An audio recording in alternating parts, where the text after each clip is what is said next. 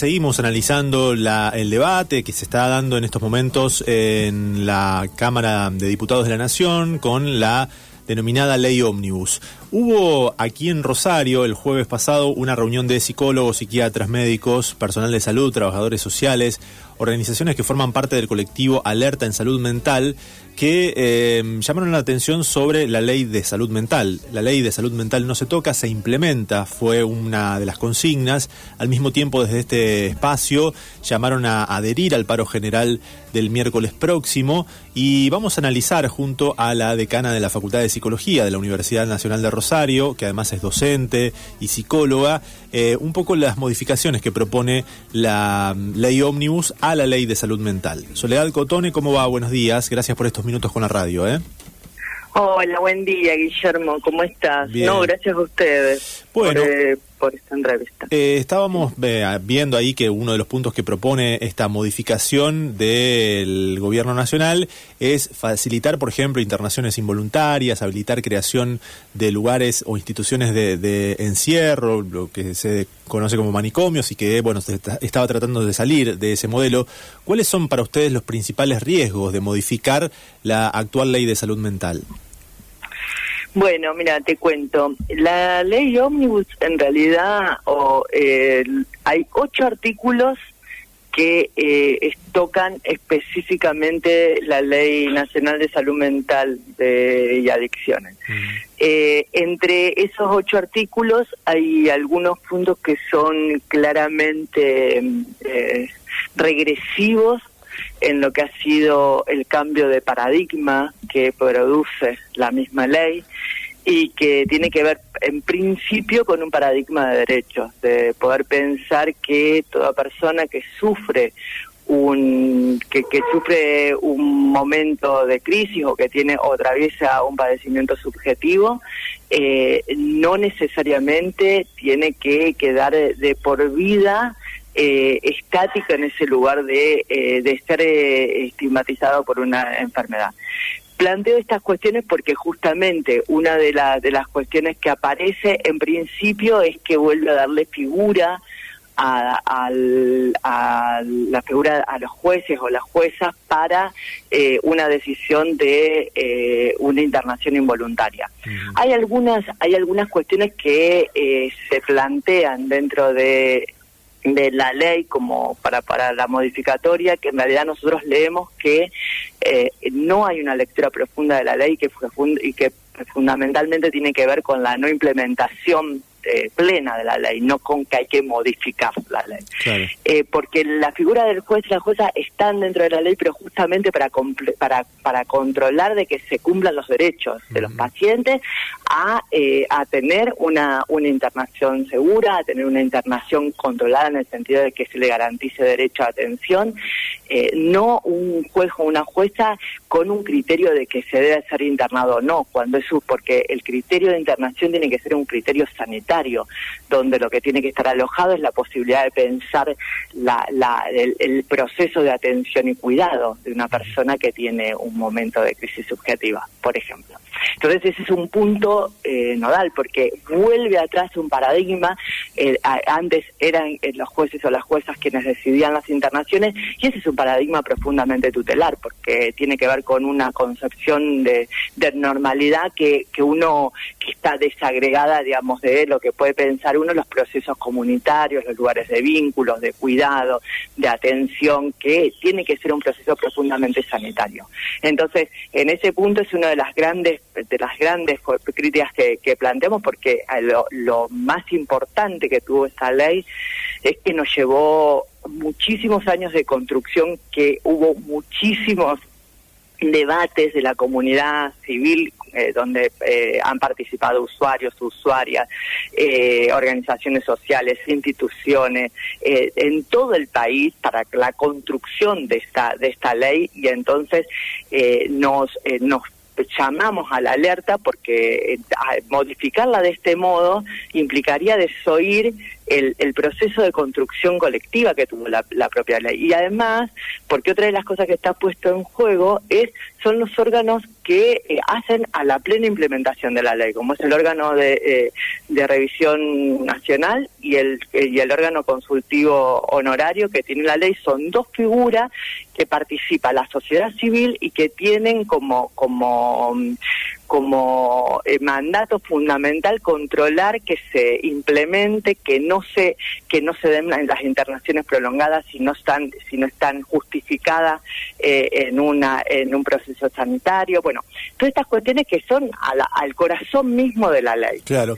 Eh, Soledad, ahí veíamos que en el plenario de comisiones expuso la madre de Chano Charpentier. No sé si escuchaste parte de lo que dijo, pero bueno, ella manifestaba también que muchas veces las personas que tienen algún problema de adicción o que tienen alguna crisis subjetiva no están en condiciones y pueden representar un riesgo para sí mismo o para terceros y no están en condiciones de tomar las decisiones o de eh, expresar la voluntad y por lo tanto a veces los padres, las familias necesitan de una decisión de un juez para poder dar eh, eh, justamente algún tipo de tutela o de poder ayudar a esa persona que está teniendo una crisis subjetiva. ¿Qué responderías vos ante estos planteos que aparecen de padres o de personas familiares de gente que está con algún problema de adicciones o de salud mental eh, y que a lo mejor necesita de una ayuda eh, justamente para poder salir de la situación crítica? Bien, yo creo que es un tema que es profundamente atender, lo que están planteando los familiares. Eh, hay unas hay situaciones que, que ponen en riesgo a, quienes sufren y, la, la, problemática de consumo viene siendo una problemática muy expandida en nuestra población. Eh, yo lo que te, puedo responder es que eh, en principio eh, la ley contempla las internaciones involuntarias, primera cuestión.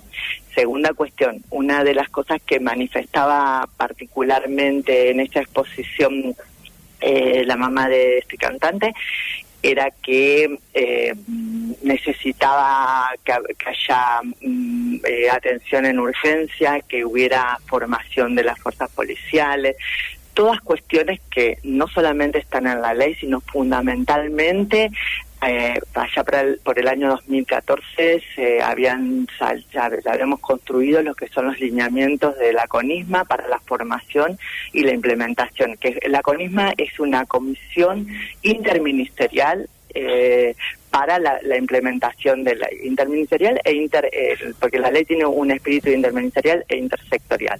Entonces, en esa comisión se habían trabajado lineamientos y entre esos lineamientos estaba justamente la formación de las, eh, las fuerzas policiales para el tratamiento, de, digamos, de cómo llevar adelante, eh, por ejemplo, cuando uno tiene una situación de crisis en la calle o cuando tiene una situación de crisis específica en, en algún lugar de la vía pública qué hacer, qué no hacer.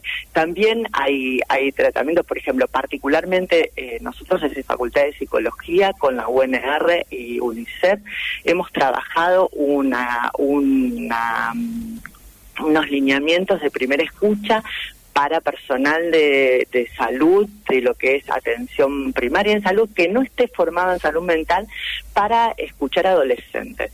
Eh, es decir, que cualquiera, nosotros ubicamos que cualquiera eh, que aparezca con alguna alguna pregunta, una interrogación, ya tiene que ser tomado como una demanda y tiene que ser escuchado y alojado porque es, un momento importantísimo para poder eh, para poder intervenir preventivamente.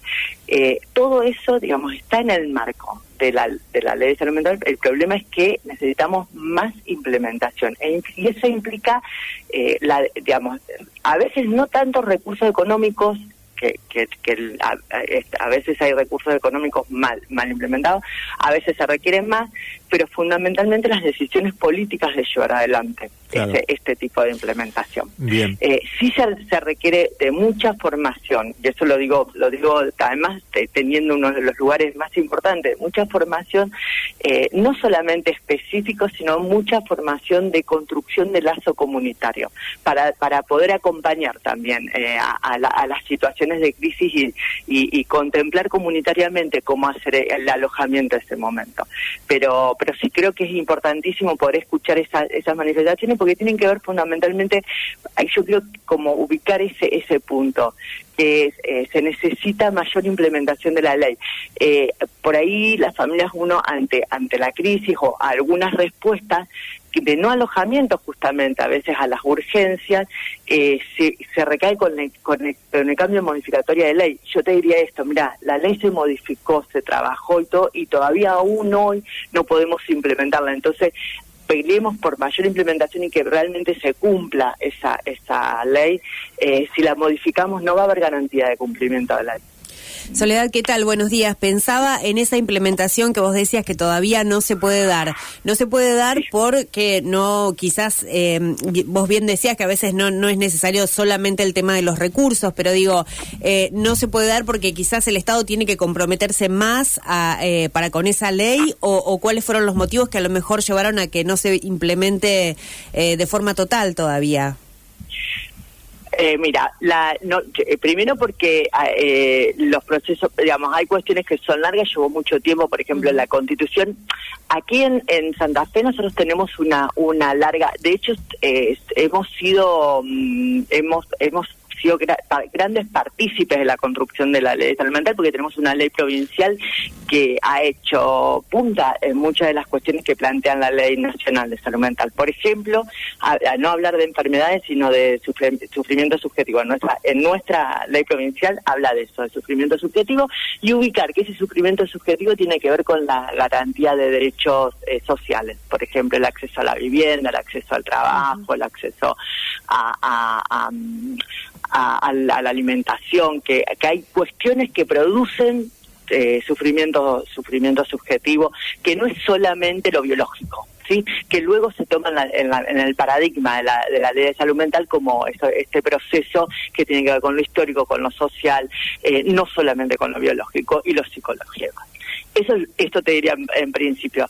Eh, después te diría que la no implementación tiene que ver, primero, eh, que nuestro país es, es, es, muy muy amplio, es diverso, que cada provincia tiene que adherir a la ley de, salud mental y que hay todavía provincias que no han, no han adherido esa, a, esa, a esa ley y por lo tanto no tienen implementación en esas provincias y en las que han adherido eh, no eh, se ha dado una adhesión y no una, una plena implementación justamente con estas cuestiones que eh, tienen que ser, eso es es una, una implementación compleja en el sentido de que necesita que la, la decisión política sea una decisión eh, de, de coordinar acciones que justamente tienen que ver eh, no solamente con la gestión estatal, sino con acciones que tienen que ver con, con lo multisectorial.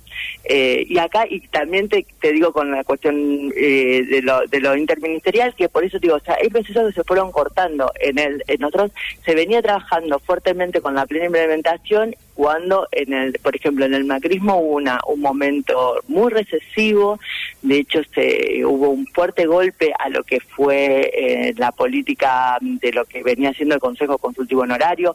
En ese momento, por ejemplo, aquí en Rosario nos organizamos bueno, un movimiento que se llamaba trabajador, eh, Usuarios y Trabajadores eh, en Defensa de la Ley de Salud Mental. Logramos revertir un, un montón de, de, procesos, pero bueno, esas cuestiones también nacen a el retroceso en la plena implementación, porque lleva, porque son, sabemos que los procesos sanitarios y las implementaciones en, en salud llevan tiempo. Y por eso también estamos muy preocupados porque por ejemplo para formar profesionales a nosotros en este momento recién tenemos el cambio de estándares para carreras eh, de psicología de medicina que van a tener la, la, ley de salud mental dentro de sus estándares por ejemplo después de 10 años. Pero porque son son tiempos que ha llevado a discutir e, y, a, y hacer los acuerdos en relación a esa implementación.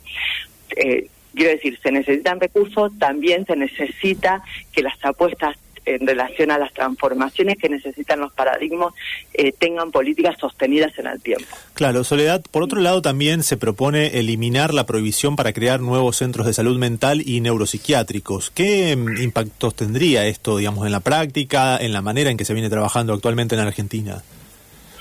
Bueno, nosotros teníamos la ley de salud mental, la, mm, eh, la, la, ley de salud mental establecía mm. el cierre de manicomios para el 2020 y, eh, y además prohíbe el nuevo la, nueva apertura de, de, manicomio. Eh, esta la, la ley ómnibus establece la posibilidad de apertura de lugares de encierro. Eh, mira, lo que lo que trae como primero es que esa eh, establecer eso viola eh, tratados internacionales y acuerdos internacionales que eh, la misma Argentina ya ha adherido. Eh, además, eh, no sé si ustedes saben, pero hubo ya un informe que, mm, envió la, la, Organización Mundial de la Salud y la Organización Panamericana de la Salud que dicen que eso sería profundamente regresivo porque, de hecho, nuestra ley la están tomando casi mundialmente para, para como, como modelo para, para el trabajo de cómo se construye una ley. Eh, construir, eh, volver a abrir esos lugares que son, eh, lo decía también en esa en esa manifestación de la mamá de este cantante, eh, decía de que se necesitan lugares especializados. Es justamente eso va en retroceso de lo que es el, el, núcleo de la salud mental. Primera cuestión que yo quiero plantear como muy claramente. La salud mental tiene que ser pensado dentro de un proceso de salud general. Primero, no va a haber, si, si no hay, digamos, no va a haber salud mental si no hay una salud integral. Eh, segunda cuestión, si solo lo pensamos como una especialidad, que además siempre está ligada a la especialidad médica solamente, perdemos de vista un montón de otras perspectivas que tienen que ver con la salud mental eh, eh, global. Una persona no solamente es, digamos, es, la, la, la, cuestión psíquica. Y además, los lugares de encierro, yo te digo una cosa, todavía hoy tenemos al, monovalentes en nuestra en nuestra ciudad que están en, transformación y cierre. Nosotros quienes están encerrados ahí son personas que uno se encuentra que ya eh, no solamente tienen sufrimiento subjetivo, hay, eh, los encierros que hemos encontrado son más de 10 años, a veces personas que han quedado de por vida, con lo cual, ¿qué tratamiento ¿Qué tratamiento de salud puede ser el encierro que en realidad corta el lazo, corta vínculos con la comunidad, no lo, pone a, una persona improductiva, no puede tener un proceso laboral, no tiene derechos como ciudadano y ciudadana? ¿Qué tratamiento de salud puede ser ese? ¿No? Claro. Eh, ahí estábamos viendo que en el debate que se está dando en diputados, bueno, muchos eh, sectores han hecho eh, oír su voz, algunos están eh, pudiendo de alguna manera hacer retroceder al gobierno o se están negociando algunas cosas, algunos sectores económicos también están haciendo sentir su peso o, o lobby. ¿Sienten ustedes que en el tema, en el capítulo salud mental, se están escuchando las críticas, los pedidos, los legisladores están más o menos interiorizados del tema? ¿Cómo van viendo el debate en diputados? Eh, mira, eh, nosotros ya, este debate se había dado en otro, en otro momento también en diputados, en ese momento fuimos escuchados y, realmente eh, se alojaron. En este momento nosotros venimos llevando adelante desde distintas organizaciones, eh, hay dos grandes como organizaciones a nivel nacional. Uno es una organización que se llama Derechos Humanos y Democracia, y otro que es un foro eh, nacional de salud mental. Eh, las dos organizaciones venimos teniendo mm, eh, encuentros con diputados. Eh, tuvimos un encuentro con, con, el, con los diputados del bloque de Unión por la Patria que, bueno, manifiestamente han han adherido a no, no hacer ninguna modificatoria a la, a, la ley de salud mental. Hemos tenido también con, con el bloque de, de, digamos de, de, Pichetto porque en Santa Fe hemos estado reunidos con Paulón eh, también nos ha nos ha, manifestado ellos no no modificar eh, los artículos de la ley. Y y te diría que eh, hace ahora, hace en unos hace muy poquito estuve leyendo que eh, tanto la que tanto la ministra de Salud, Sancho, como eh, la quien ha sido designada en nuestra provincia, Liliana Holguín, como vice, eh, como subsecretaria en salud mental, que realmente en nuestra provincia acá ahora jerarquizaron a la salud mental como en una subsecretaría, ha manifestado que si hay cuestiones si, si hubiera algo para rever en la, en la ley de salud mental, no es en este contexto ni de este modo y que además ellos, eh, digamos, lo que están planteando como traba, tratamiento en la ley, perdón, en la salud mental para la provincia, viene en alineamiento con lo que ha sido la ley provincial de salud mental y la ley nacional, porque como bien te digo, la ley provincial y la ley nacional han tenido alineamientos eh, parecidos y además nuestra provincia adhirió a la ley de salud mental y ellos eh, y la y Jan Olguina ha manifestado claramente esa adhesión de continuar el trabajo en ese paradigma.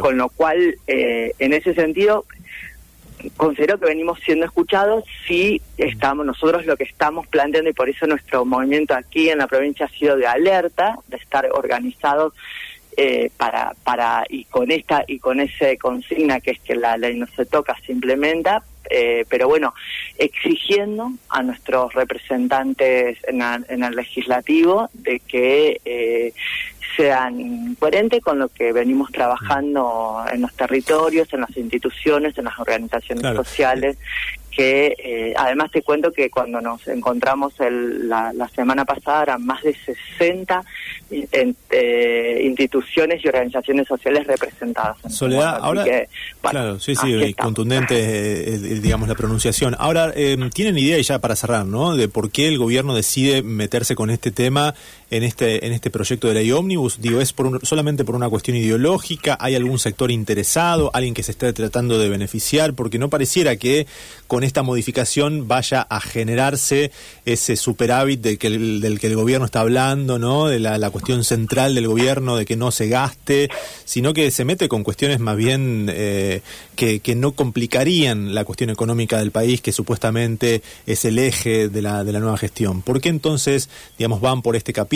¿Cuáles creen que ustedes que son las intenciones que están detrás?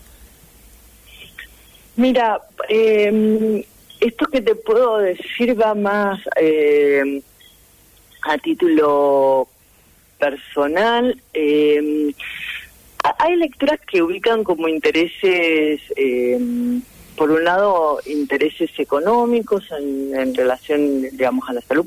Obviamente que hay los artículos que tocan profundamente la salud, tiene que ver con una mercantilización de la salud.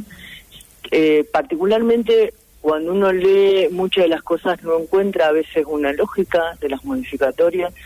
Eh, sí te voy a te voy a plantear que me parece que hay una una lógica que tiene que ver con una lógica de tratamiento de lo social, mm.